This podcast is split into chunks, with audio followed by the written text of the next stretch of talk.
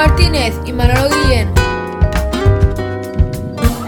Sean ustedes bienvenidos a este octavo episodio del podcast Hasta el Rabo Todo es Toro. Hoy vamos a tener ocasión de hablar con dos toreros, uno que triunfaba el sábado en Cejín en una tarde de máxima responsabilidad al lado de dos figuras de la talla de Manzanares y Roca Rey. Nuestro protagonista ofreció su mejor versión y salió a hombros y como premio vamos a compartir su experiencia con nosotros. Su nombre es Antonio Puerta y el otro protagonista de nuestro espacio va a tomar la alternativa este próximo domingo de Ramos en Ellín, de manos del Fandi y con su paisano Sergio Serrano como testigo. Les hablo del albaceteño Cristian Pérez. Además de eso, abordaremos la actualidad taurina de la semana y, como siempre, mucho más, sobre todo ese mucho más que nos aporta la sabiduría de Hilario Campoy con su sección El Paseillo, que tanto interés despierta, y el terremoto que, como cada semana, desata con sus banderillas negras el gran Boris Burillo. Y mi cándido de mi alma, que está muy contento, como para no estarlo cándido, después de la dimensión que ofrecía el sábado su torero Antonio Puerta en Cejín. Cándido, enhorabuena por la parte que te toca. Muchas gracias, Manolo. Estarás a tope, ¿no? Habrás cargado las pilas. Ya era hora de ponernos contentos, ¿no? Tanto sufrimiento y, que llegue una tarde de estas tan mágica, pues la verdad que te llena, te recarga la, mochila esta que tenemos y, estamos ya deseando de, volver a, ver a Antonio Torea.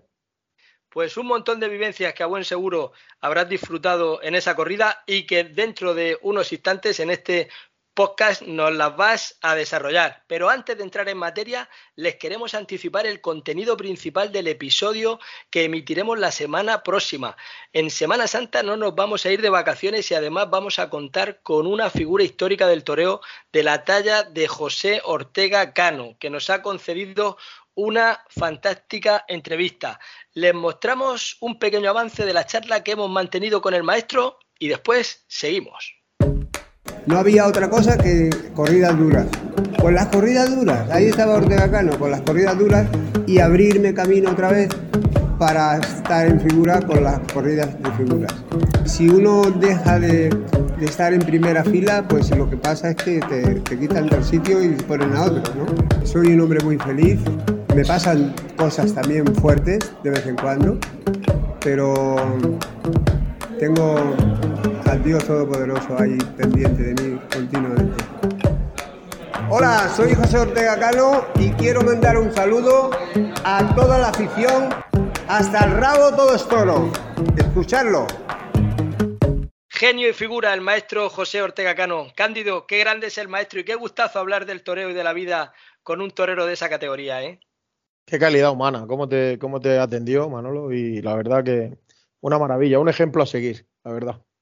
Pues eso será el contenido principal del podcast de la semana que viene, pero ahora tenemos que ocuparnos de lo que ha ocurrido en esta semana taurina.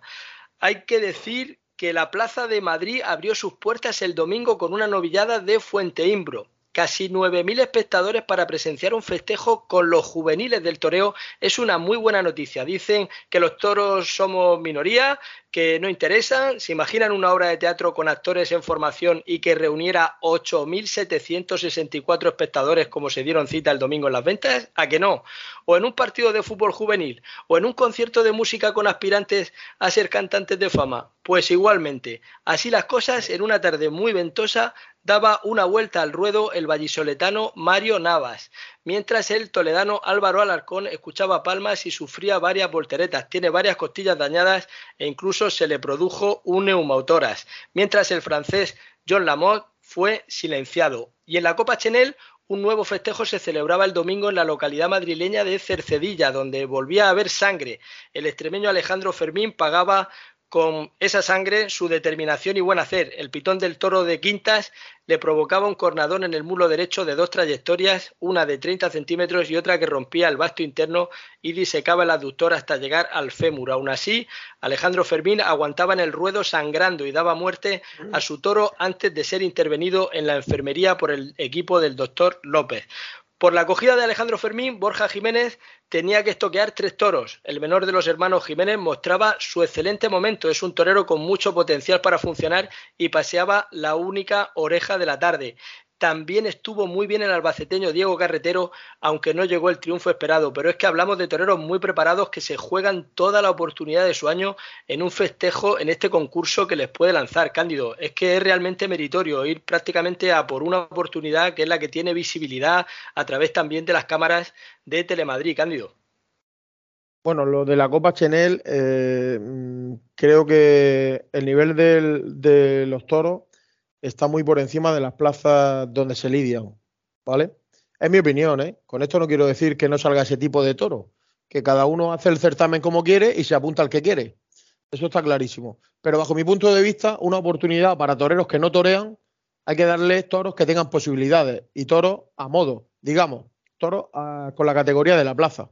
Pero claro, si salen toros que se lidian en Madrid, en un pueblo como Cercedilla, chicos que están con un bagaje taurino muy, muy mm, poco toreado. Entonces, pues lógicamente, eh, nuestro paisano Filiberto se escapó por los pelos, pero también podía haber eh, pasado a la enfermería porque se la jugó el chaval y, no tuvo suerte con él a la hora de entrar a matar, porque si no hubiera cortado la oreja y demás. Pero es que los demás mm, toreros que han pasado por la Copa Chenel, pues vamos a nada por tarde. Entonces, yo de alguna manera, el toreo es verdad, pero mm, tenemos que cuidar un poquito más a los toreros. Es mi opinión. Y que, y que toren eh, toros a medida de la plaza en la que torean. Como por ejemplo el otro día, una corrida de toros bien presentada, pero de plaza de tercera, que era Cejín. No una plaza de primera como Madrid, en un pueblo de tercera a lo mejor un poco en el equilibrio, en ese término medio está la virtud. O sea, ni tanto por arriba en una, ni tal vez tanto por abajo en otras. Y hablando de porrazos, hay que hacernos eco también del porrazo que sufría en la madrugada del sábado al domingo el colombiano Luis Bolívar en la plaza colombiana de Puente de Piedra, que por fortuna no ha pasado a mayores, pero pudo ser un percance muy grave. Más festejos que se producían el sábado. Manuel Díaz el Cordobés y Gonzalo Caballero salían a hombros en la corrida solidaria de Navalcarnero. También éxito en Guadalajara, en un festival en el que destacaban Diego Urdiales y el lorquino Paco Ureña y se ponía en marcha también el sábado el primer festejo de promoción en la toledana localidad de Villaseca de la Sagra. Y el domingo, salidas a hombros en Francia, en Gamarde, de los espadas Calos, Juan Real y Clemente, mientras Antonio Ferrera cortaba cuatro orejas en Madridejos, en Toledo, y se celebraban exitosos festivales en Ricla, Zaragoza y Gerena, en Sevilla. Pero de entre todos los festejos que se han celebrado durante esta semana, destacaba uno sobremanera por lo atractivo del cartel. Se celebraba en la localidad murciana de Cejín y allí un torero joven un torero que ya acumula varios años de alternativa, pero al que prácticamente no se le ha visto como matador de toros más que en contadas ocasiones, tenía ocasión de dar un aldabonazo y de triunfar al lado de dos auténticas figuras del toreo de la talla de José Mario Manzanares y Andrés Rocarrey con un encierro de Domingo Hernández. Saludamos al gran protagonista de la semana, Antonio Puerta, matador, enhorabuena por lo conseguido el fin de semana. Muchísimas gracias, Manolo. Muy buenas tardes. Muy buenas. Sería una semana difícil la que imagino que tendrías, pensando en el máximo compromiso que tenías por delante. Sobre todo, Manolo, lo más complicado en el sentido de, que llegue el día. Eh, lo demás es lo que uno sueña, por lo que uno está entrenando a diario, por lo que uno lucha y por lo que uno sigue creyendo en sí mismo, ¿no? Al final, eh, la meta de uno, eh, y más en mi situación, pues se resume a verse acartelado y el verte acartelado es lo que te hace motivarte, lo que te hace ilusionarte y lo que te hace dar ese poquito más todos los días de esfuerzo a la hora de estar entrenando. Entiendo que, que sí, que llevas razón en lo que dices, pero yo creo que es un día especial, no solamente porque estuvieras en tu plaza con tus paisanos, sino porque era una ocasión en la que volvías a tener oportunidad de acartelarte con toreros de la parte alta del escalafón, con las máximas figuras de la actualidad. Y en ese día, además de que uno esté preparado y que salga el toro y rueden las cosas, al final tienes que tener el don de la oportunidad para ser capaz de triunfar, no venirte abajo con la presión, con la responsabilidad. Entiendo que mm, un triunfo en ese día marca mucho de tu personalidad, porque no es la primera vez que lo haces, ya no es casualidad, lo habías hecho en ocasiones anteriores, cada vez que te habían puesto con, figuras del toreo, Antonio. Bueno, este, al final no es para nada fácil, Eh, son muchos años y quien me conocéis bien sabéis de, la lucha diaria que uno lleva, porque que se vea reflejado en un día no es, no es el motivo de ese día, por desgracia, porque al final se resume un poco a un extracto muy chico todas las horas que, que uno lleva en el cuerpo. Pero bien es cierto que cuando llega a una plaza de toros y te encuentras que estás en un cartel con las dos figuras, con dos figuras del toro de la taña del maestro Manzanares o de Roca Rey, pues uno dice, joder, si ayer estaba viéndole vídeos suyos para yo mismo asimilar cosas que ellos hacen, ¿no? Eh, beber de, de esa fuente porque al final creo que, que, es necesario. Entonces llega un momento que tú ya vas vestido de luces y tienes que competir contigo mismo para, para estar a la altura y sobre todo que, la gente que apuesta por ti que, sepa que, es por algo, no por, casualidad. Le cortabas una oreja al primero, que podían haber sido dos, pero después de un pinchazo el toro se vino arriba, lo levantó el puntillero y aquello hizo que se diluyera un poquito el triunfo ya en el primer toro, pero las sensaciones habían sido muy buenas. Pero claro, es que lo que hiciste en el segundo fue todavía mayor, acrecentaste las virtudes que ya habías mostrado en el primero, toreaste de capa de una manera que es muy difícil torear a ese nivel que tú lo hiciste el otro día a tus dos toros. Y yo creo que la sensación que trasladaste al aficionado que estaba en el tendido es de que no es que seas un torero recuperable, es que estás ya para lanzarte al circuito, Antonio. Alegra, ¿no? Escuchar esas palabras.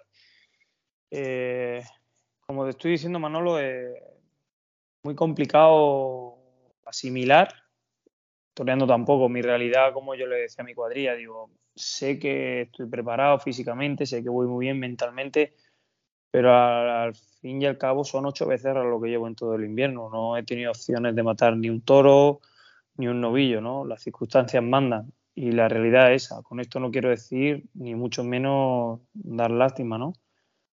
Pero cuando yo empecé a vivir mi tarde de toro y ya empecé a disfrutarla y luego ya sale mi primer toro, y empiezo a verle virtudes con, con el capote, lo disfruté muchísimo, eh, siendo un toro que salía muy suelto, sin humillar, inclusive yo pensaba que, que, le podía pasar algo hasta la vista, porque hacía cosas muy, muy extrañas. Luego se fue fijando y ese toro me vino muy bien, creo que, que, que lo hicieron muy bien. La parte de mi cuadrilla, el poner ese toro como primer, en primer lugar y el orden de los toros míos yo creo que fue ideal y luego el segundo toro, pues poderlo disfrutar por momento, viví sensaciones que hacía mucho tiempo que no vivía delante de un toro. Cortabas tres orejas y un rabo al lado de José Mari Manzanares, que cortaba una y se, había, se, mostrado un excelentísimo nivel el maestro de Alicante. A mí por momentos me recordó eh, instantes y reflejos de la tauromaquia de su padre, lo cual hacía mucho tiempo que no me transmitía. Y Andrés Rocarrey que pues pechó con el lote que mm, tuvo quizá más dificultades por lo de Lucido, ¿no? Porque fueron tal vez unos toros que o bien adolecían de fuerza o bien se lesionaron incluso durante la lidia. A pesar de ello, el peruano mostró sus momentos de genialidad, ¿no? Entiendo que que también tuviste suerte, ¿no? Porque tuviste un lote al final que tal vez fue el más agradecido de la tarde, pero después diste una dimensión que incluso mejoraste eh, eh, lo que traían esos dos toros, a pesar de ese corto bagaje que tienes, Antonio? Uno, uno está todos los días, Manolo. Al final es que, no sé, se resume, como digo, se resume en tan poco espacio lo que uno lleva metido en el cuerpo de días, de semanas, de meses y, por, y en mi caso de años, ¿no? Al final, mi obsesión es el toreo. Eh, unas veces salga mejor, otras veces salga peor, pero yo vivo por y para el toreo, porque es mi pasión, es lo que me, me hace vivir y lo que me hace seguir. Yo me levanto a entrenar en la mañana, por la tarde también, por la noche me pego horas y horas viendo vídeos de toro, o sea que al final todo eso yo creo que, que te hace focalizarte tanto que, que cuando se dan las opciones y las oportunidades, las oportunidades reales, lo que se llama una oportunidad, que es como los otros días, poder estar en un marco como Cejín, una plaza como Cejín, una ganadería de categoría y rodeado de dos figuras del toreo, pues todo va un poco navegando a que, a que surjan cosas especiales. Vamos a la molla, vamos a la molla, Antonio, vamos a ver. Después del eco mediático que ha tenido, después de que te ha vuelto a poner en boca de todo el toreo, porque al final las redes sociales, los mensajes, un aficionado, el otro, yo el domingo por la mañana acudí a una fiesta campera y todo el mundo te tenía en boca, todo el mundo sabía de tu triunfo y de que habías destacado otra vez al lado de dos figuras, en una coyuntura en la que lo más normal hubiera sido al revés, que los toreros que van con rodaje, los toreros que tienen la experiencia y que están triunfando, te hubieran podido hasta incluso borrar del mapa. Pero de nuevo, contra todo pronóstico, vuelves a resurgir de, alguna manera de tus propias cenizas, ¿no? A la molla es, ¿has recibido ya alguna llamada de algún empresario para contratarte para algún festejo? ¿Alguien interesándose por apoderarte de alguna manera. Sabemos que nos confirmaba la semana pasada eh, Pepe Muñoz de Maya, el organizador del festejo a través de Tauromagia Eventos, que era la persona que te está ayudando y quien está a tu lado, pero al fin y al cabo mm, necesitas expandirte como torero, ¿no? Eh, mm, ¿Se ha producido alguna llamada interesante en estos últimos días? Eh, siéndote realista, no. Siéndote realista, no, porque no ha sido así. Ojalá que te pudiera dar alguna que otra primicia, pero por desgracia no es así. Este, sí, bien se han puesto en contacto para, alguna corrida de toros, me han metido mitad de año para más verano, pero en los meses de verano, pero no como uno sueña, ¿no? Uno sueña, por ejemplo, en que uno pues dirijan ya bien mi carrera con un proyecto ambicioso, con un proyecto por delante, eh, sobre todo de lucha. Y bueno, pues no ha sido así, pero bueno, seguimos igual. Pepe es quien está ahora mismo ejerciendo las labores de, apoyarme, de ayudarme, de, de, seguir luchando. Ahora está en proyecto de pronto anunciar otra corrida de toros conmigo, pero sabemos que necesitamos más. Eso no nos sirve mucho más que para estar por aquí y nosotros lo que necesitamos, pues la verdad, por los años que ya tengo y que ya llevo, como bien dice, expandirnos y luchar sobre todo Madrid.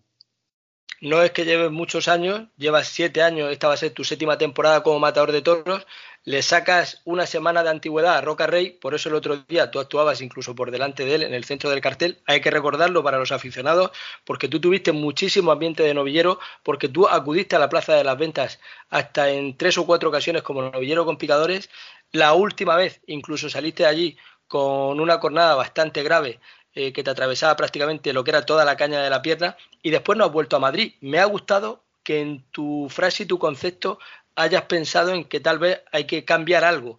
Eh, en vez de esperar a que se pueda seguir toreando uno de alguna manera rodándose por los pueblos o en los festejos donde pueda haber ocasión de torear tan aisladamente, yo creo que el foco lo debes poner ya en Madrid. ¿Ahora de verdad Antonio Puerta quiere ir a confirmar a las ventas?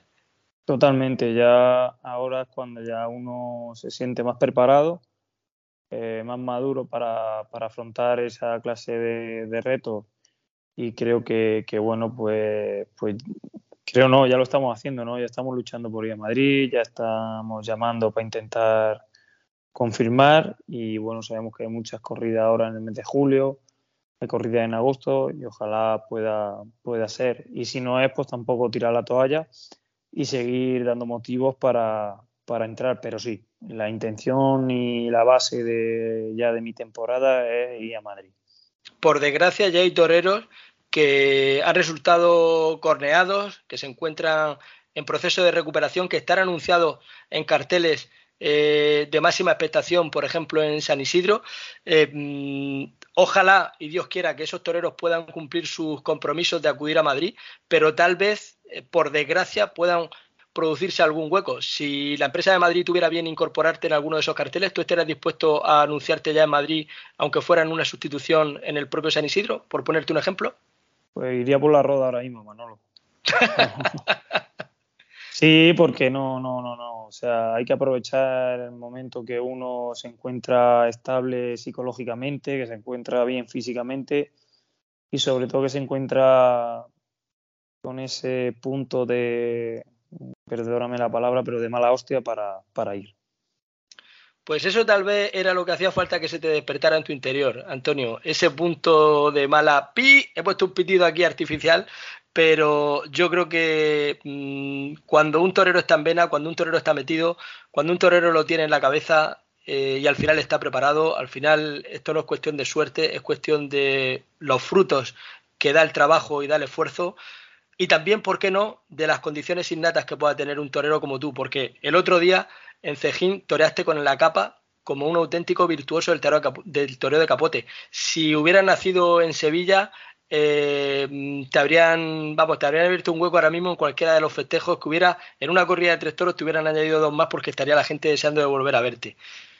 Eh, soy muy meticuloso y, a la hora de entrenar mucho de salón y este, estos últimos años atrás estoy, estoy metiendo mucho con el tema del capote porque de novillero me costaba mucho agarrarle un poco el, bueno, pues el ritmo a los animales. Y últimamente pues lo poco que estoy haciendo en el campo, el año pasado ya en las corridas de toros pude disfrutar con el capote y los otros días pues se ve reflejado que, que bueno pues me gusta mucho cuando me puedo centrar con un toro pegarle algún capotazo bueno. ¿Tiene algo que ver esa despaciosidad que ha cogido tu toreo con la relación que has tenido con México en estos últimos años y en estos últimos viajes que has hecho allí? ¿O quizá ya lo habías empezado a desarrollar y lo habías notado con tu propia experiencia aquí en España? Yo creo que ya venía de, estarlo entrenando aquí en España, de estarlo entrenando en el campo y cuando se daba la oportunidad, recuerdo el año pasado, el 9 de junio en Caravaca también estuve muy a gusto con el capote y, bueno, México ha sido la que me está ayudando y la que me está ayudando mucho porque este año hice también el esfuerzo de ir y tengo grandes amistades y gracias a eso he podido matar unos toros a principio de año. Pues Antonio, lo que es menester es que te dé la ocasión de que no solamente lo puedas practicar en el campo y que solamente lo puedas practicar en el toro de salón, sino que te dé la ocasión de que des el salto al sitio donde corresponde donde te corresponde por la categoría de tu toreo y nosotros que lo veamos. Muchísimas gracias, Manolo, y trae buen bajío. Muchísima suerte, muchísimas gracias por acompañarnos, Antonio. Un fuerte abrazo.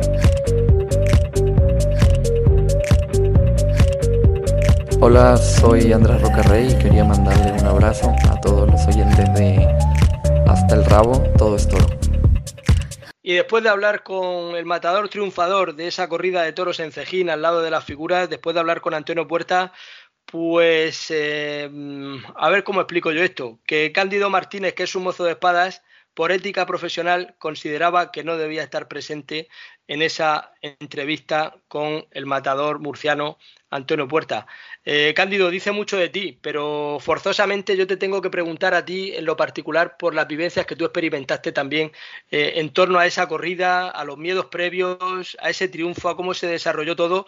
También la suerte le sonrió a Antonio Puerta, pero es que al final, como él mismo comentaba en la entrevista, eh, el trabajo y los deberes vienen ya hechos de tiempo atrás y el espacio que dura la corrida es eh, el hueco en el que tienes ocasión de poder expresarlo, ¿no? Es una pequeña parte de lo que es tu vida como torero y, en ese momento, bueno, pues tú que, le acompañas, que le acompañas en los días previos, que le acompañas durante eh, la previa de, vestirse de torero, mm, imagino que sería un día de máximo compromiso, ¿no? El que, el que vosotros vivisteis, a pesar de ser una plaza de pueblo, en una plaza de tercera, pero es que el triunfo fue muy grande y la responsabilidad que tenía Antonio Puerta en este caso era de que si no salían las cosas, pues tal vez podía suponer el apearlo definitivamente un poco de su trayectoria taurina, ¿no?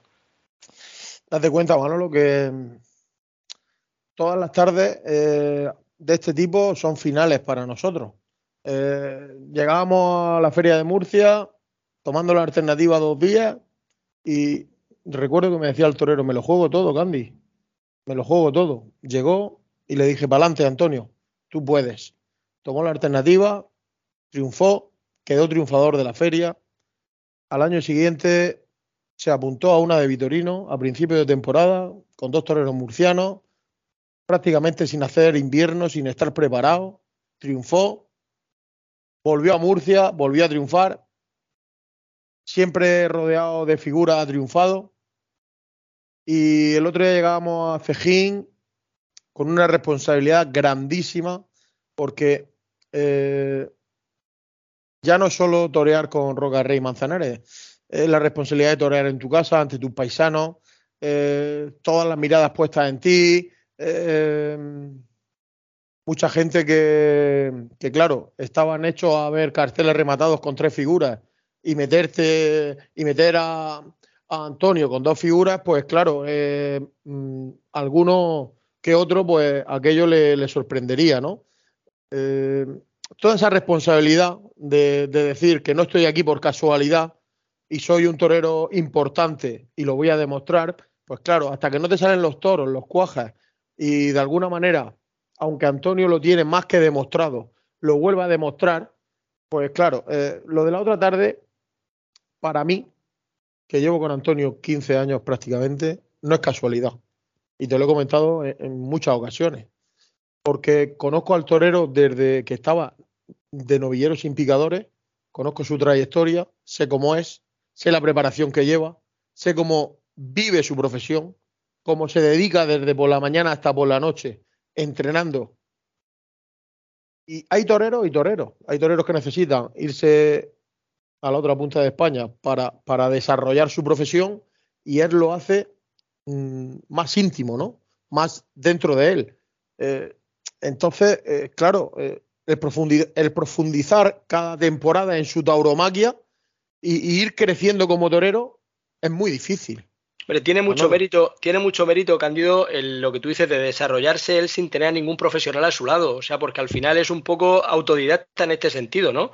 Sí que en su día tuvo apoderados, sí que tuvo gente que le pudo aportar, pero es que a día de hoy la evolución que está manifestando en el ruedo mm, y en esa evolución como torero, en ese desarrollo, lo está haciendo un poco de una manera íntima. A mí me gustaría que rompiera un poco ese círculo y que fuera capaz de, abrirse, de expandirse, de no solamente quedarse en ese torero local de buen aire, de buen corte, que un día pudo triunfar con las figuras, aunque en el caso de Antonio ya no es que fuera flor de un día ese triunfo, sino que lo ha venido repitiendo cada vez que ha tenido un compromiso de máxima relevancia, como hemos tenido ocasión de eh, comentar en, la charla que hemos mantenido con él. Y pues Cándido, daros la enhorabuena a seguir en esa senda del triunfo y ojalá que pronto podamos contar que hay más festejos y que sean festejos de alto compromiso, porque como ha llegado a decir el mismo, está deseando de ir a confirmar a Madrid. Decía eh, que estaría dispuesto, que si en el momento que lo llamaran, que ya estaría de camino a Madrid por la roda por la rueda de Albacete, que le pilla de camino desde ahí, su casa. ahí, comemos cuando vamos a Madrid, por eso te lo habrá dicho. Y una vez repasada la actualidad en los ruedos y el gran triunfo de Antonio Puerta en esa corrida espectacular del fin de semana en Cejín, vamos a hacer un paseillo por la historia del toreo, de la mano de nuestro colaborador Hilario Campoy. Es tu turno, Hilario. Además, creo que nos va a llevar a esa misma plaza, al corazón de la Plaza de las Ventas.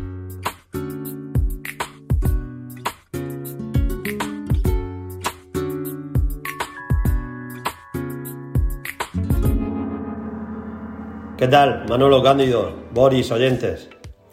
Este pasado domingo 26 de marzo se inauguraba la temporada en las ventas. Y en esta plaza, entre otras cosas, quiero centrarme hoy, la que considero mi plaza. Inaugurada en 1931, el primer estado fue lidiado por Diego Mazcarián, Fortuna. ¿Y saben ustedes de qué ganadería era? Y esto va dedicado al amigo Boris, de Juan Pedro Domé. Ya estaban los Juan Pedros dando guerra en el año 31. Fue en 1930 cuando la ganadería del Duque de Veragua fue adquirida por el bodeguero jerezano.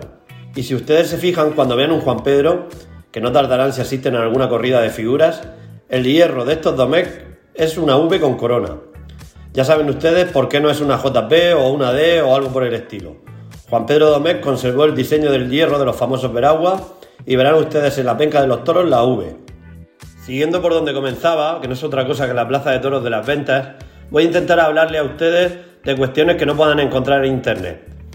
Voy a hablarles de las sensaciones en esa plaza de alguien como yo que en su juventud universitaria disfrutó de unas 100 corridas de toros sentados en el granito de la Catedral del Toreo.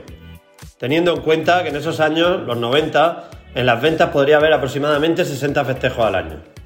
Cualquier aficionado que se precie de serlo debería peregrinar a las ventas al menos una vez en la vida.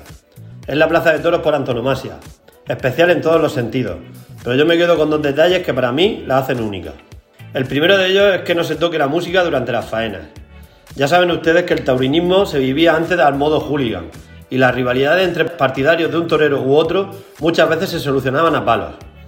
Pues bien, toreaban entre otros en Madrid Marcial Lalanda y Domingo Ortega. En el primer toro de Lalanda, el público pidió su paso doble y la banda lo tocó. Llegado el momento de Ortega, sus partidarios hicieron lo propio, pero en este caso seguramente el director sería partidario de Marcial, no se tocó ni una nota. El altercado fue de órdago, detenido, herido y hasta un conato de incendio. Desde entonces, y ya hablamos del año 39, no se toca música en las ventas. Y no se toca en el último tercio, porque sí que se toca en el paseillo o entre faena y faena. Pero yo entiendo que es algo que hace sumamente especial a esta plaza. No existe adorno ni algarabía alrededor de los dos verdaderos protagonistas, toro y torero. El, otro detalle que les decía, que quizás viene potenciado precisamente por la inexistencia de música, es el run run que se produce en las faenas buenas, entre tanda y tanda, y con determinados toreros. Ese rumor de expectación, el comentario del tendido celebrando la tanda anterior y esperando la siguiente. Todo ello propicia transmitir la emoción de manera diferente a cualquier otra plaza. Se habla de manera vibrante entre vecinos de tendido que ni siquiera conocen, y que en ocasiones puede llegar hasta el abrazo para el caso de que todo salga redondo. Y fíjense, Cuanto más modesto sea el torero, más emocionante es. Todos hemos visto las ventas, su majestuosidad, su empaque, su solidez, su piedra de granito a modo de asiento. Y les cuento que una vez yo la noté temblar. El otoño del 96, de verde, esmeralda y oro, pasaba por allí el faraón de camas. Y después de una media verónica, la plaza estalló y yo noté que el granito se movía. Como ustedes saben, los lorquinos, por desgracia, de toda la vida estamos escamados con los terremotos, que fue realmente lo que yo noté esa tarde en mis pies. Cuando terminó la ovación, miré el suelo, miré al vecino del tendido, y este debió ver mis gestos y mi cara de chaval asustado. Y con una parsimonia castiza me dijo, tranquilo chaval, ha sido curro. Señoras y señores, tomen nota y hasta el próximo paseillo.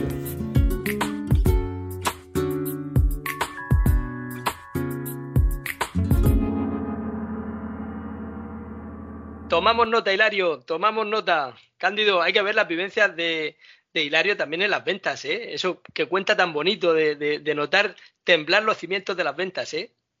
Es que ver toros en Madrid es distinto a todo. Y por eso cuando Hilario habla en primera persona de lo que ha vivido, es que son cosas tan bonitas porque Madrid es única. Pues creo que también van los tiros por Madrid, o por lo menos por la comunidad de Madrid, en el episodio que nos trae para su sección Banderillas Negras nuestro querido Boris Burillo. Un saludo, Boris.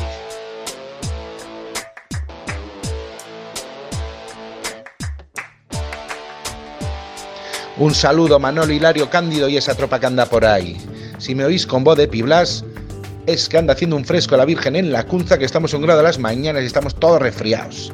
Miren, me vi la Copa Chanel y vi un asunto que me gustó. Vi dos toros interesantes, uno mucho, un berrendo en sardo de la ganadería de Quintas. No me esperaba para rato un toro así. Le dieron en el caballo por toda la Feria de Valencia, para variar.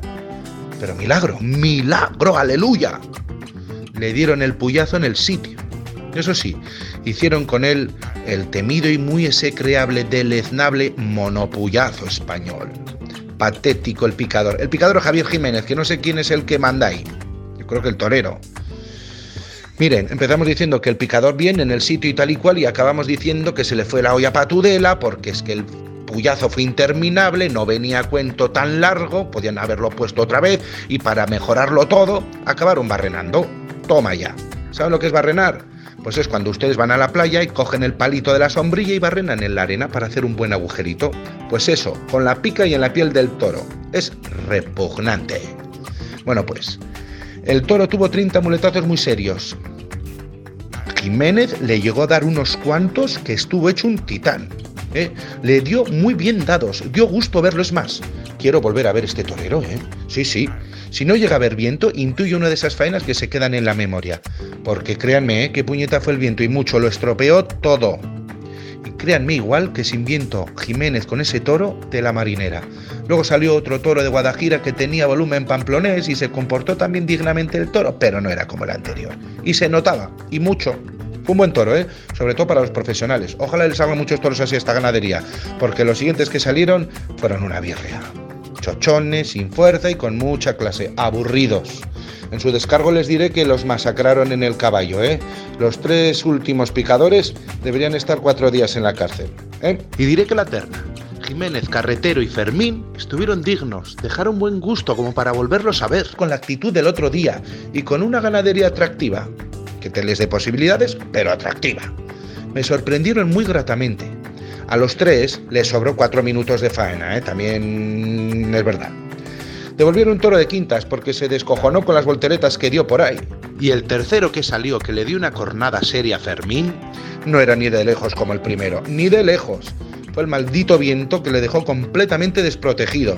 Y el toro lo vio y no le perdonó.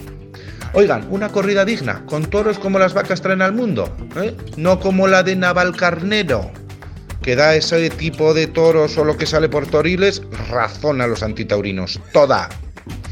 Y bueno, y os invito a echarle un ojo al canal Madrid Toros y veáis eh, esta corrida. A ver si lo vemos igual, no lo vemos igual, a ver si no tengo ni idea o qué más da. Aquí hay que hablar de toros y de toreros. Manolo Cándido Hilario, venga, que ahora se acerca a la Semana Santa, un buen trago pacharán y a bailar el santo. Venga, Dios mediante, nos vemos. Un fuerte abrazo. Un abrazo, Boris. Muchas gracias. Muchas gracias, Boris. Hay que ver este Boris Cándido. Este Boris tiene una percepción de la tauromaquia que también es muy respetable. O sea, es decir, está trasladándonos su sentir que tiene hacia el tercio de varas, que era el tercio preponderante en la tauromaquia hace 100 años. Y ahora mismo, pues por suerte, por desgracia, pues mmm, consiste básicamente en ese único puyazo, en ese monopullazo y además con cuenta con el público o el gran público o la masa de público como detractores de los picadores, con lo cual también muchas veces los picadores no es por quitarle hierro al asunto, sino que tratan un poco de agilizar. ¿Y de qué manera? Pues muchas veces no es de la manera más ortodoxa y ahí es donde hay que trabajar, e intentar recuperar la suerte de varas con la mayor pureza del mundo. Sí, sí, estoy de acuerdo. Pero la lidia es todo, ¿vale? El toro se cuida desde que sale. Eh, desde que el matador lo para, luego los banderilleros lo tienen que sujetar, darle los menos capotazos posibles y los que se le den hay que darlos con orden. El poner el toro en el caballo hay que colocarlo bien colocado. Eso tampoco es culpa del picador, se lo tiene que colocar correctamente. Y de alguna manera todos tenemos que ir en, función a, intentar hacer las cosas lo mejor posible. Que se te puede ir la vara a la hora de ejecutar la suerte, vale, pero para eso está el rectificar. Yo entiendo que rectificar luego, después de rectificar está el valor, ¿no? Y, eso ahí no podemos entrar, ¿no? Pero por eso están los grandes picadores y, que están con las figuras máximas y hay, es como todo en el toreo, están las máximas figuras de los banderilleros y las máximas figuras de los picadores. Por eso están ahí, ¿no? Pero nosotros tenemos la suerte también de llevar un gran picador con nosotros, como Juan Pablo Molina, que el otro día le pegó un puyazo extraordinario al primer toro nuestro, quizás más largo de la cuenta, y no estaba con la figura. Bueno, ha estado con Juan Ortega toreando las últimas tres o cuatro temporadas. Pero sí que es cierto que, que tenemos que cuidar todos, pero no solo los picadores, todos los que están dentro del ruedo, eh, en la suerte, la suerte de, de, que ejecutan los picadores al final. Pero tú antes, en una de tus intervenciones en este, en este episodio, estabas comentando el tema de que mmm, muchas veces van corridas muy fuertes a ese tipo de certámenes como el de la Copa Chenel, con toreros que quizás no llegan el rodaje que deberían llevar o el oficio que deberían llegar para poder ponerse delante de ese tipo de toros y también a lo mejor hay que entender la figura de alguna manera paternalista o la responsabilidad que pueda tener el picador un poco de tratar de no dejar al toro crudo, aunque algunas veces no se haga de la manera más ortodoxa y ahí insisto es donde tenemos que trabajar y eso entiendo pero, la denuncia por parte de Boris y yo me sumo a ella, Cándido. Pero es que Manolo, perdona, el toro se deja crudo en función de cómo salga el toro. El toro te pide más o menos castigo es que a todos los toros no se le da el mismo castigo. Es que según cómo esté el, es que hay toros que tienen una presencia muy importante, grande, me refiero que tengan mucha cara, muchos pitones, mucha seriedad, pero luego, oye, es un toro que tiene una movilidad, que mete la cara, que, que, tiene opciones de triunfo, y oye, los toros tienen que quedar con movilidad. Los toros no podemos quitar la movilidad. Ahora, si sale un toro quedándose solo en la plaza, no dejando lidiar, no dejando poner banderillas, no dejándose picar, pues bueno, pues hay que pegarle dos, tres, cuatro, los que hagan falta. Se les dan, pero cuando sale un toro con posibilidades, da igual si tiene más o menos pitones. Hay que dejarlo en condiciones para que el torero con la muleta pueda triunfar. Vamos, es, claro mi concepto, lo, es, mi concepto, del toreo, vamos. Está claro que lo que se pica al final es, es la casta.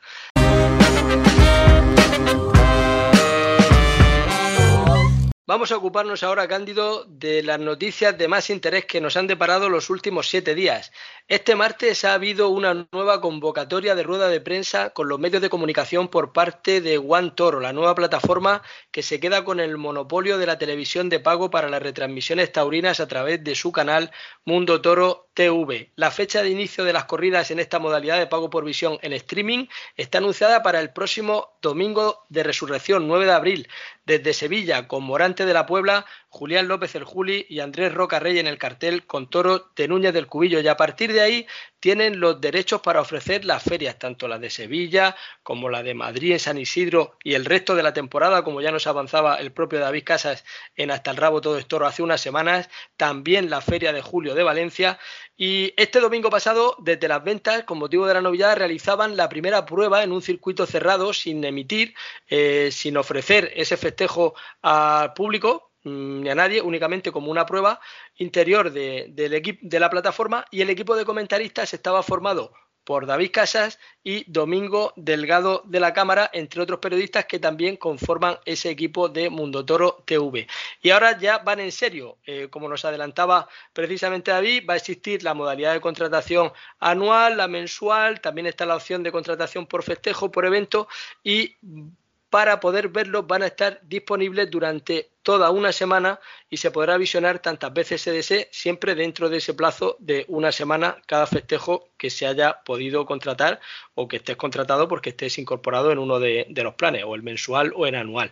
Y el canal también tiene intención de emitir programación durante las 24 horas, con entrevistas y contenidos que irá generando la propia emisora. Por cierto, los precios van a ser un poco inferiores a los que se anunciaban inicialmente, con lo cual también es una buena noticia para el bolsillo de todos los que estemos interesados y estén interesados, esperemos que sean muchos, los clientes que contraten este tipo de servicios de pago por visión de Mundo Toro Televisión. También avanzaban en esta rueda de prensa que muy pronto va a haber acceso a través de los proveedores de servicios de televisión Smart TV a esta nueva plataforma.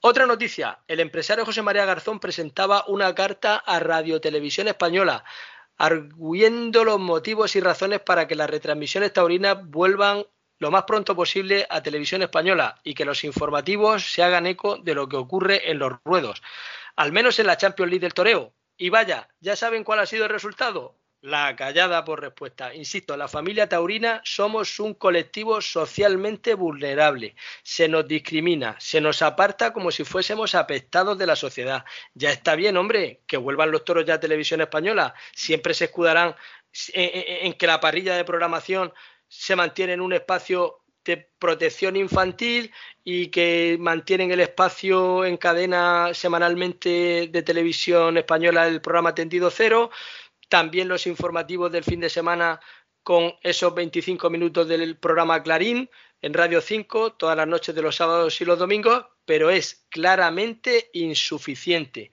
Mm, con respecto a lo del horario infantil, no se pueden retransmitir corridas en abierto porque puede lesionar la conducta de los menores, ya que es un acto en el que mueren animales y ofrece escenas violentas, pero entonces tendrían que cancelar todos los informativos. El telediario fuera, ya, a partir de esta noche, ya no hay telediario. Y mañana tampoco hay telediario. Hombre, no tenga yo que desayunarme o comer o cenar viendo cómo explota una bomba o mueren decenas de ciudadanos o cómo un vehículo arrolla a los viandantes o cualquier aberración que saben que nos ofrecen a cualquier hora. Por Dios, ya está bien, por favor, que vuelvan los toros a televisión española, aunque no le contesten a la magnífica carta que escribía el empresario José María Garzón. Cándido, es que es, al final es que van en contra de los derechos eh, que tenemos adquiridos como ciudadanos de esta nación que se llama España.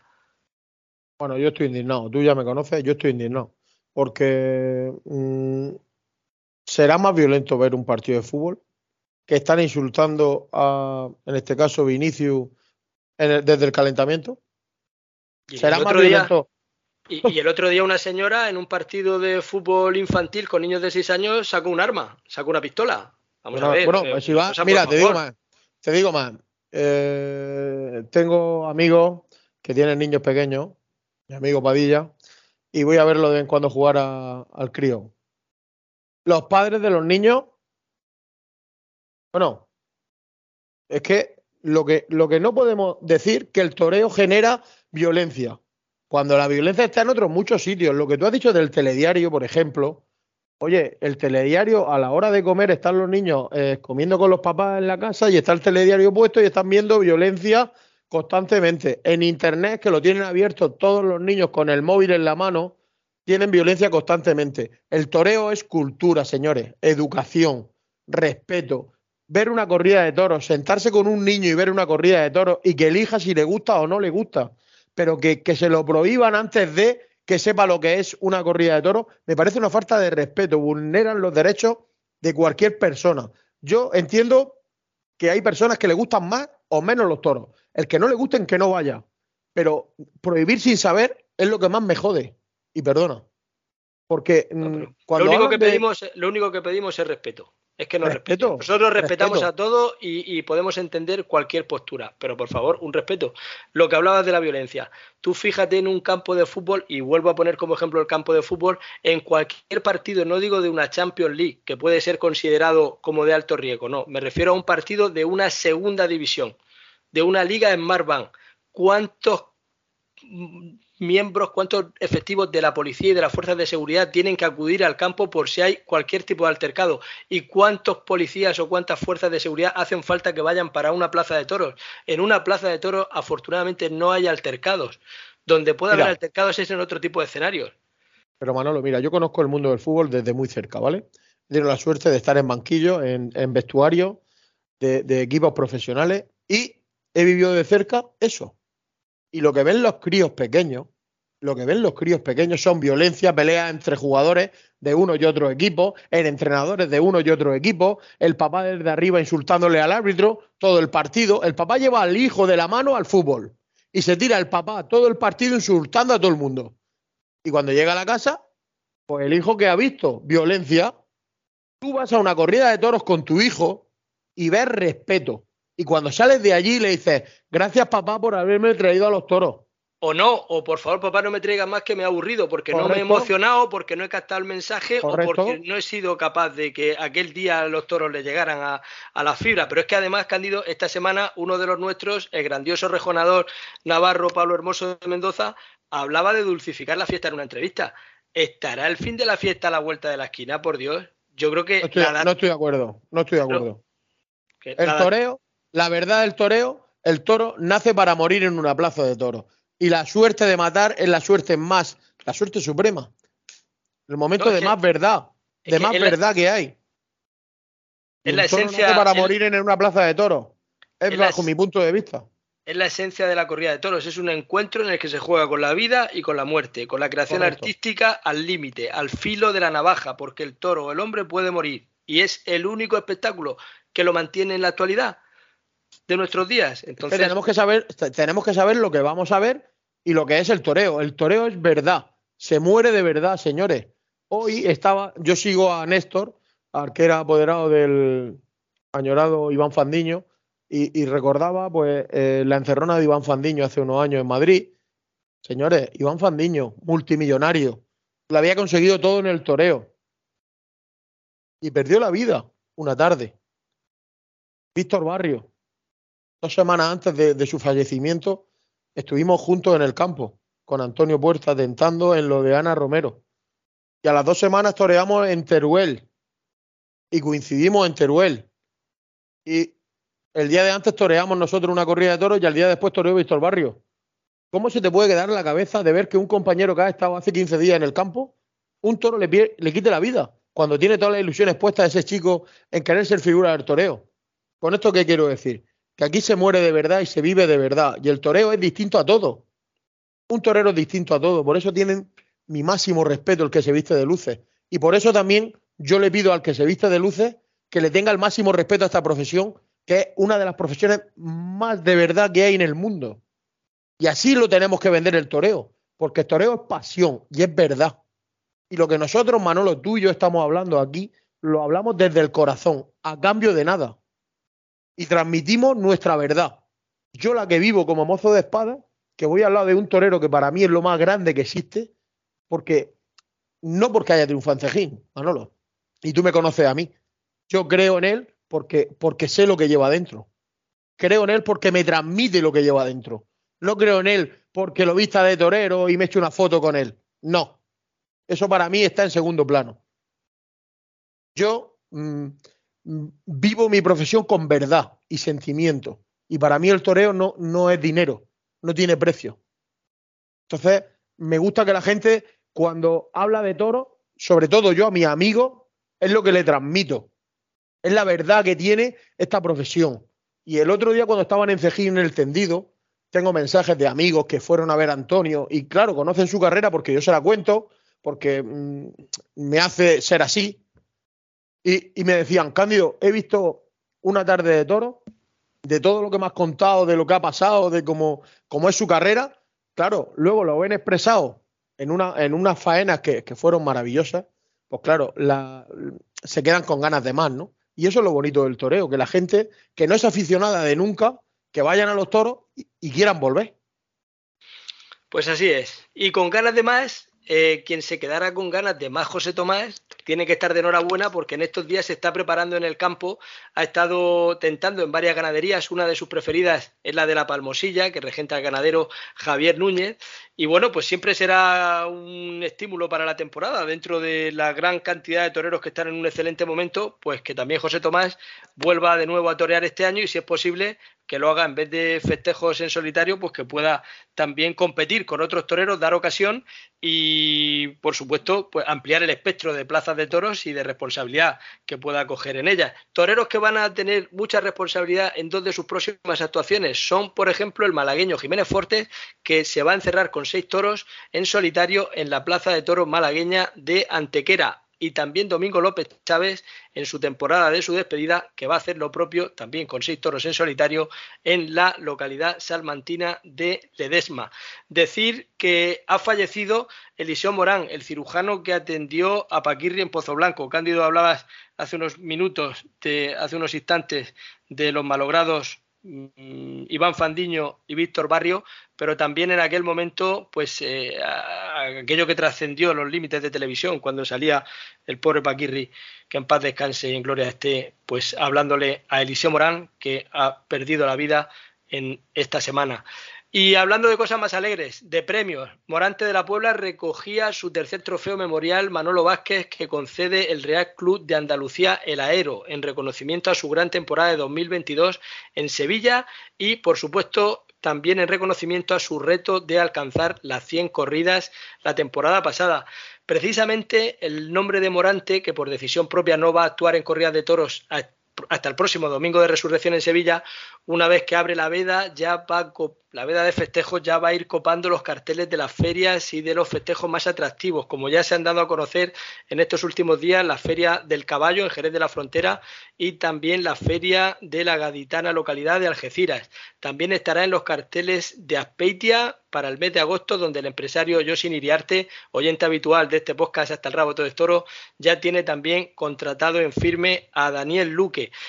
Y hablando de Morante de la Puebla, vayan poniendo la antena porque próximamente va a salir a la venta un nuevo libro sobre José Antonio Morante de la Puebla. Se va a llamar Ahora que todos somos morantistas. Está editado lujosamente por la Fundación Satín y he tenido la gran suerte de poder escribirlo yo mismo. En próximas jornadas les desvelaré más noticias al respecto. Y más libros. Este viernes se va a presentar en Alicante un nuevo libro dedicado a la figura del maestro José María Dolce Avellán, José María Manzanares Padre. El libro se titula Manzanares, Esencia Mediterránea y en la presentación que tendrá lugar en el Museo Taurino de Alicante, sito en la propia Plaza de Toros, estarán los autores Antonio Vigueras, Pepe Soriano y Perfecto Arjones. Vamos allá, los que cantan bien por solear.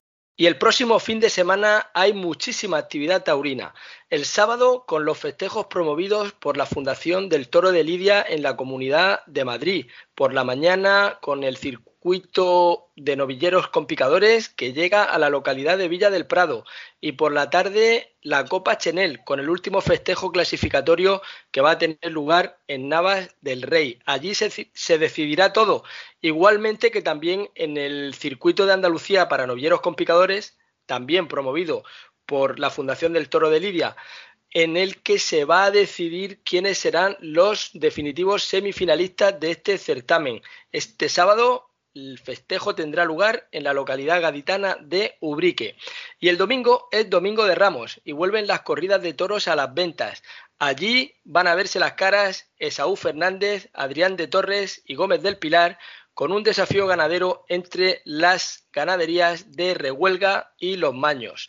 Y máximo interés también en Arenas de San Pedro, Ávila, un festejo organizado por Tauro Emoción con reset de Grande para Emilio de Justo, Andrés Rocarrey y Tomás Rufo.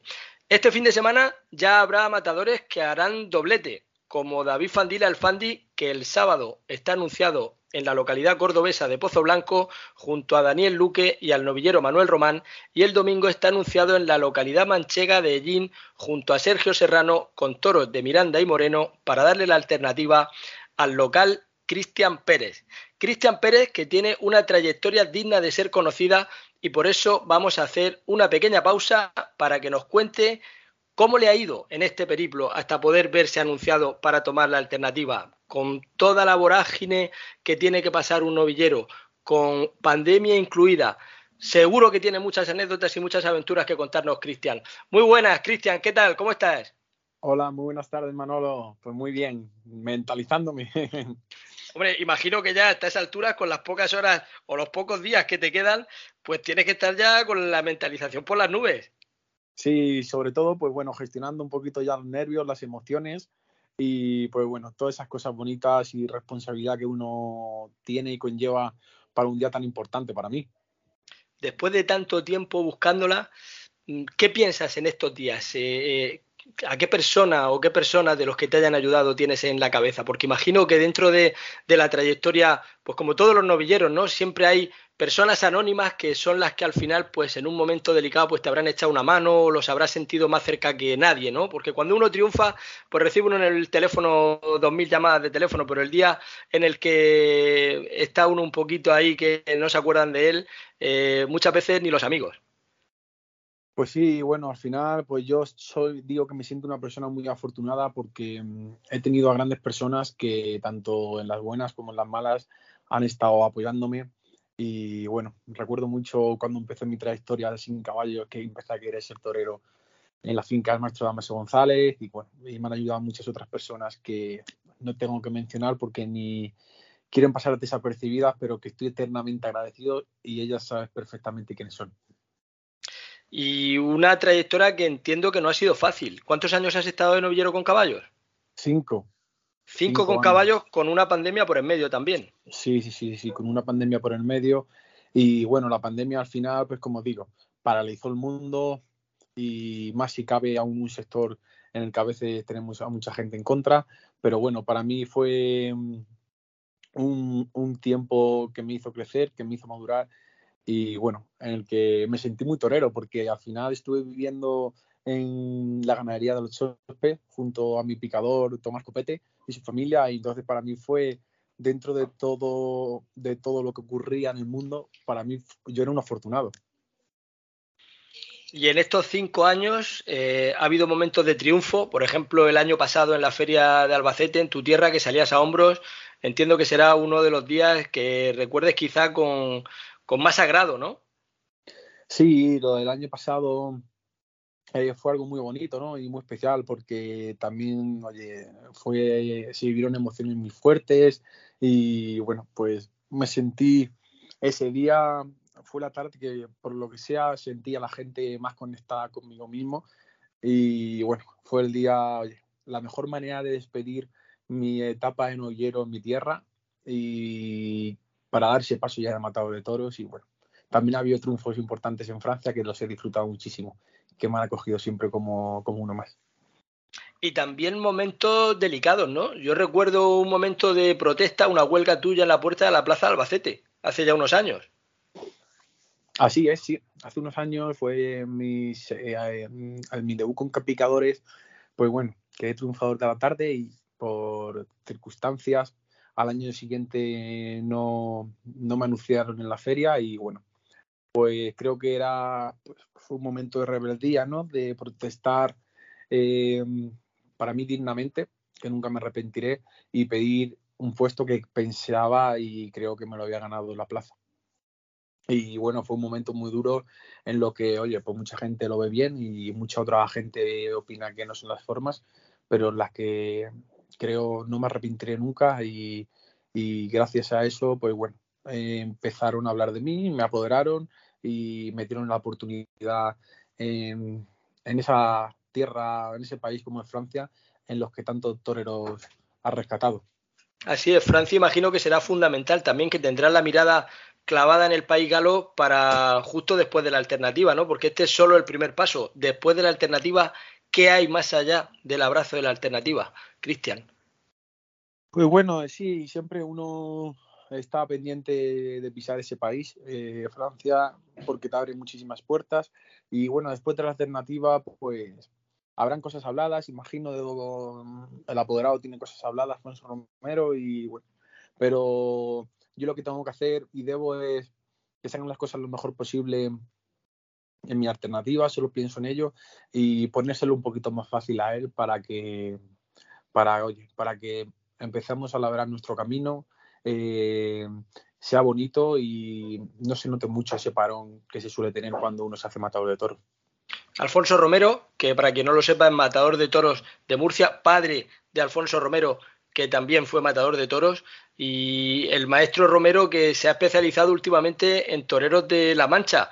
Apoderó a Sergio Serrano, después a Miguel Tendero, ahora contigo. Parece que además de especializarse en toreros manchegos, también ha conseguido especializarse en conseguir que al torero que coge suba tres o cuatro escalones dentro de su trayectoria. Entiendo que contigo también estás notando ese ascenso, ¿no, Cristian?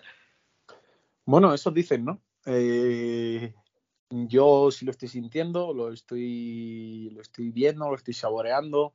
Eh, la gente que me ve, que me ha visto en el campo, mi preparación, oye, pues ha creado un ambiente bueno, eh, dicen que hay una evolución importante. Y bueno, pues eso es lo que quiero al final que el domingo se vea, ¿no?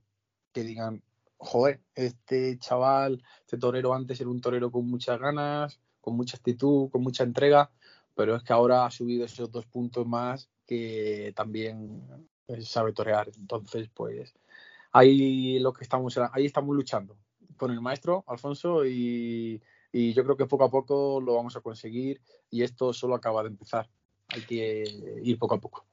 Yo para que no lo digas tú solo de ti mismo, he de ratificar que en los últimos vídeos que te he visto en las redes sociales eh, de estos últimos tentaderos y toros que han matado a puerta cerrada, he de reconocer que te tenía por un torero muy competente en el ruedo, capaz de plantarle cara a cualquier tipo de embestida, eh, que te daba igual la ganadería que te, que te pusieran eh, mm, por delante y las complicaciones que hubiera, porque al final eras capaz de resolver la papeleta muy holgadamente y sin que te llegara en ningún momento el agua al cuello, pero sí que he percibido en esas imágenes, en esos vídeos, que mm, la evolución de Cristian eh, interiormente y también de alguna manera al lado de Alfonso Romero, pues sí que se percibe ese crecimiento mm, de manera contrastada. Cristian, yo sé que el domingo vas a dar una muy buena imagen en la Plaza de Toros de Gin. ¿Cómo invitarías a, todo aquel que se quiera acercar para este festejo que va a tener lugar este próximo domingo de Ramos, día 2, en la Plaza de Toros de Gin, Albacete? Bueno, pues yo pues diría a todos los aficionados, a todo el público que bueno, que asistieran, que oye, que va a ser un, un día muy bonito, un día especial, un acontecimiento único, ¿no? Que al final va a ser una alternativa después de 18 años, otra vez en el GIN. Y, y, nada, pues que van a ver un torero pues que va a intentar entregarse al máximo y no dejarse nada adentro. Y bueno, y que tienen la obsesión, como bien hemos hablado, de que vean una imagen nueva, renovada y que se vayan sorprendidos gratamente y sobre todo ilusionados, ¿no? De que pueda haber un torero con proyección, que creo que es lo más importante, que no toca techo.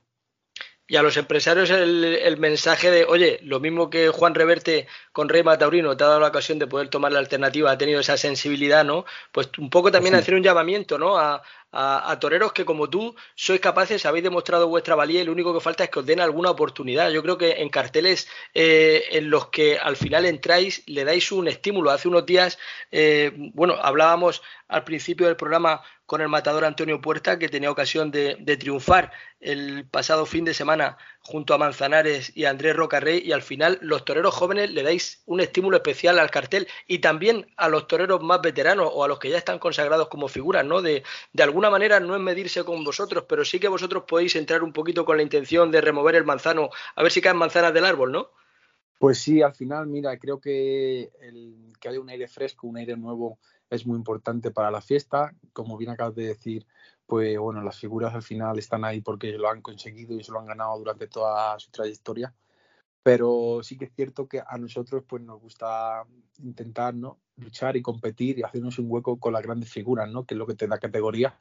Y luego pues al aficionado y al público que al final vaya sonando tu nombre, te vayan conociendo para cuando no estén esas grandes figuras, pues al final tú seas un referente para ellos y sigas arrastrando gente a la plaza, que es importantísimo. Y de aquí al día 2, ¿qué te queda por hacer? ¿Cuáles son los deberes que te has encomendado a ti mismo? ¿O vas a reflexionar, vas a descansar? ¿Cómo, cómo se termina de preparar un torero? ¿Se termina de mentalizar, como decías al principio de esta entrevista, Cristian? Bueno, yo creo que el examen no lo puedo estudiar el último día. Eh, creo que los deberes eh, están hechos, aunque uno siempre quiere más. Y pues estos días los voy a tomar con tranquilidad, voy a intentar eh, llevar las emociones lo mejor posible, disfrutarlas dentro de la responsabilidad tan grande que tengo y bueno, tranquilo eh, y con la mente puesta y, de que salga todo lo mejor posible y sobre todo dar lo que esté en mi mano y como digo yo, luego que salga el toro y que sea lo que Dios quiera. Ojalá y por lo menos salga un toro que me regale 20 investidas buenas y, me puedan ver expresarme. Te iba a preguntar que si sabes de qué color va a ser el traje de la alternativa, pero la pregunta no es esa, la pregunta es, ¿se puede contar de qué color va a ser el traje? Manolo, como buen aficionado que eres, sabes que no te lo voy a decir. pero yo te tenía que poner la muletita. Me la han puesto muy plana. al maestro Alfonso, al maestro Alfonso Romero me lleva me lleva loco con el color. Venga, dime el color. Y yo, no, maestro, que voy a llamar al sastre. Bueno, tú llámalo, pero el sastre no te lo va a decir. Y luego me dice, mira, te voy a dejar, como no tienes capote de paseo, yo te voy a dejar un color, un capote de paseo. Pero claro, me tienes que decir de qué color es el traje para ver cuál te pega más. Ay, Dios mío.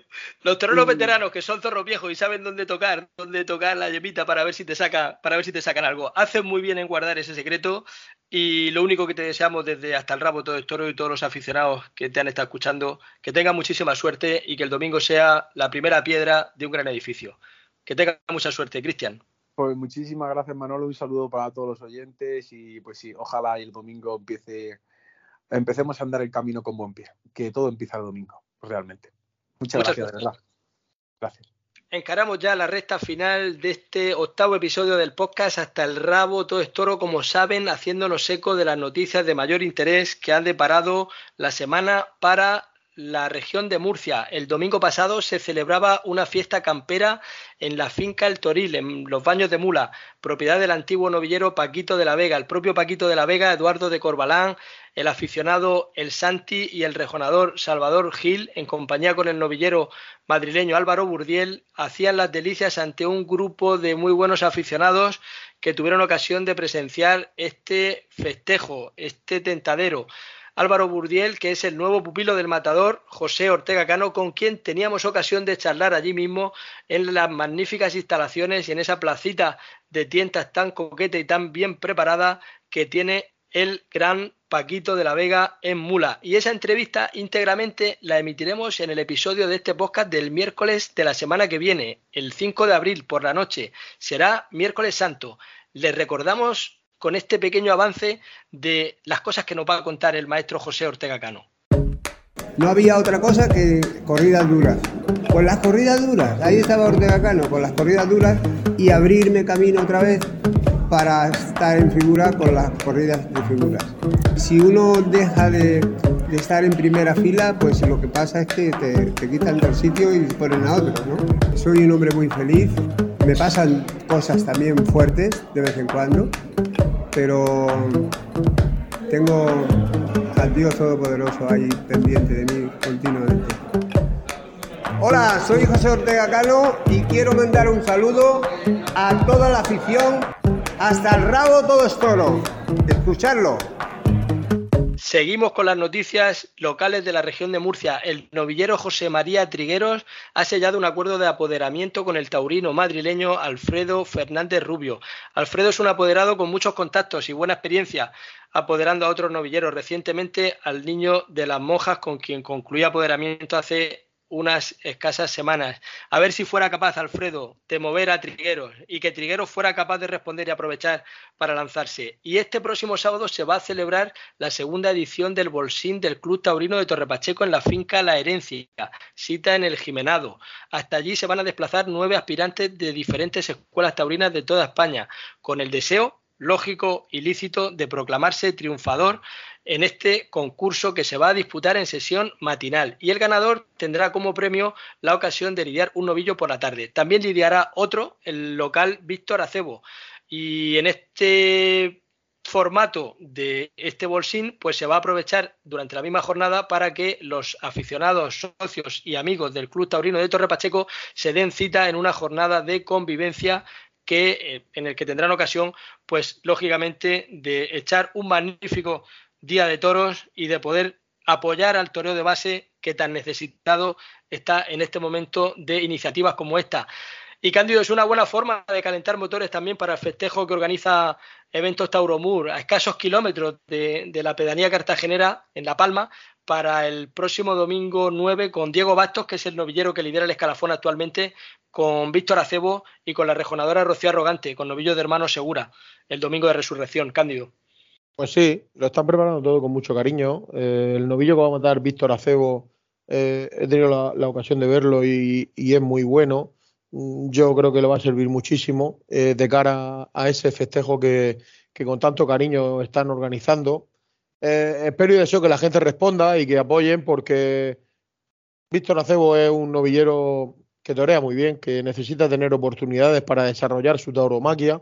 Está empezando y, la, verdad que necesita, pues mira, triunfar, que la novillada sirva, que la plaza se llene, que, puedan montar muchas más novilladas para ayudarle y que, que en un futuro pues sea un torero, eh, un torero más murciano con posibilidades de poder funcionar. Pues así es, ojalá que haya un éxito también de público y un éxito artístico en ese festejo, en esa novillada mixta que reúne tantos alicientes. Y ya toca despedirnos. Recuerden que la próxima semana tendremos al maestro José Ortega Cano con nosotros. La noche del 5 de abril, el miércoles santo, no nos vamos de vacaciones, no cerramos por vacaciones. Agradecerles, por supuesto, la atención prestada y desearles un feliz comienzo de la Semana Santa. Precaución al volante. ¿Con quién podíamos cerrar, Cándido, este episodio mejor que con una diva, con Rocío Jurado, cantándole a la mano izquierda del maestro José Ortega Cano? Sean felices, hasta la próxima semana. Un abrazo, Cándido. Toma ti, Manolo. Ya son 20 años de pasión torera y has pagado el precio de ser un maestro. Deja que te cure tantas cicatrices, tu mapa de dolor, orgullo, el nuestro. Canto a tu arte y mi garganta rompe en ese lance a mano baja. Yo canto tu música llega cantar y torear,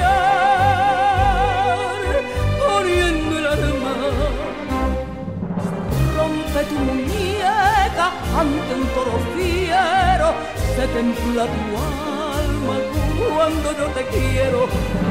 La mano izquierda, el pecho por delante la verdad desnuda, eso es cante grande.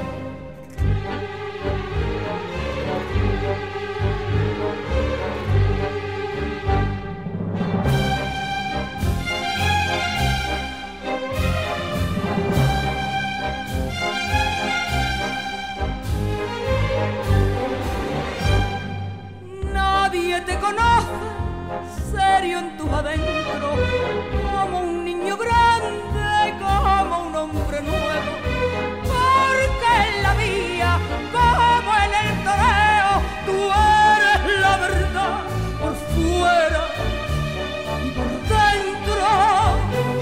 Canto a tu arte y mi garganta rompe en ese lance a mano baja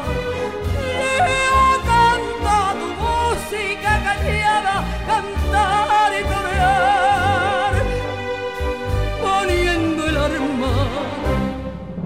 Rompe tu muñeca ante un toro fiero, se templa tu alma cuando yo te quiero. Con la mano izquierda el pecho por delante, la verdad desnuda, eso es cante grande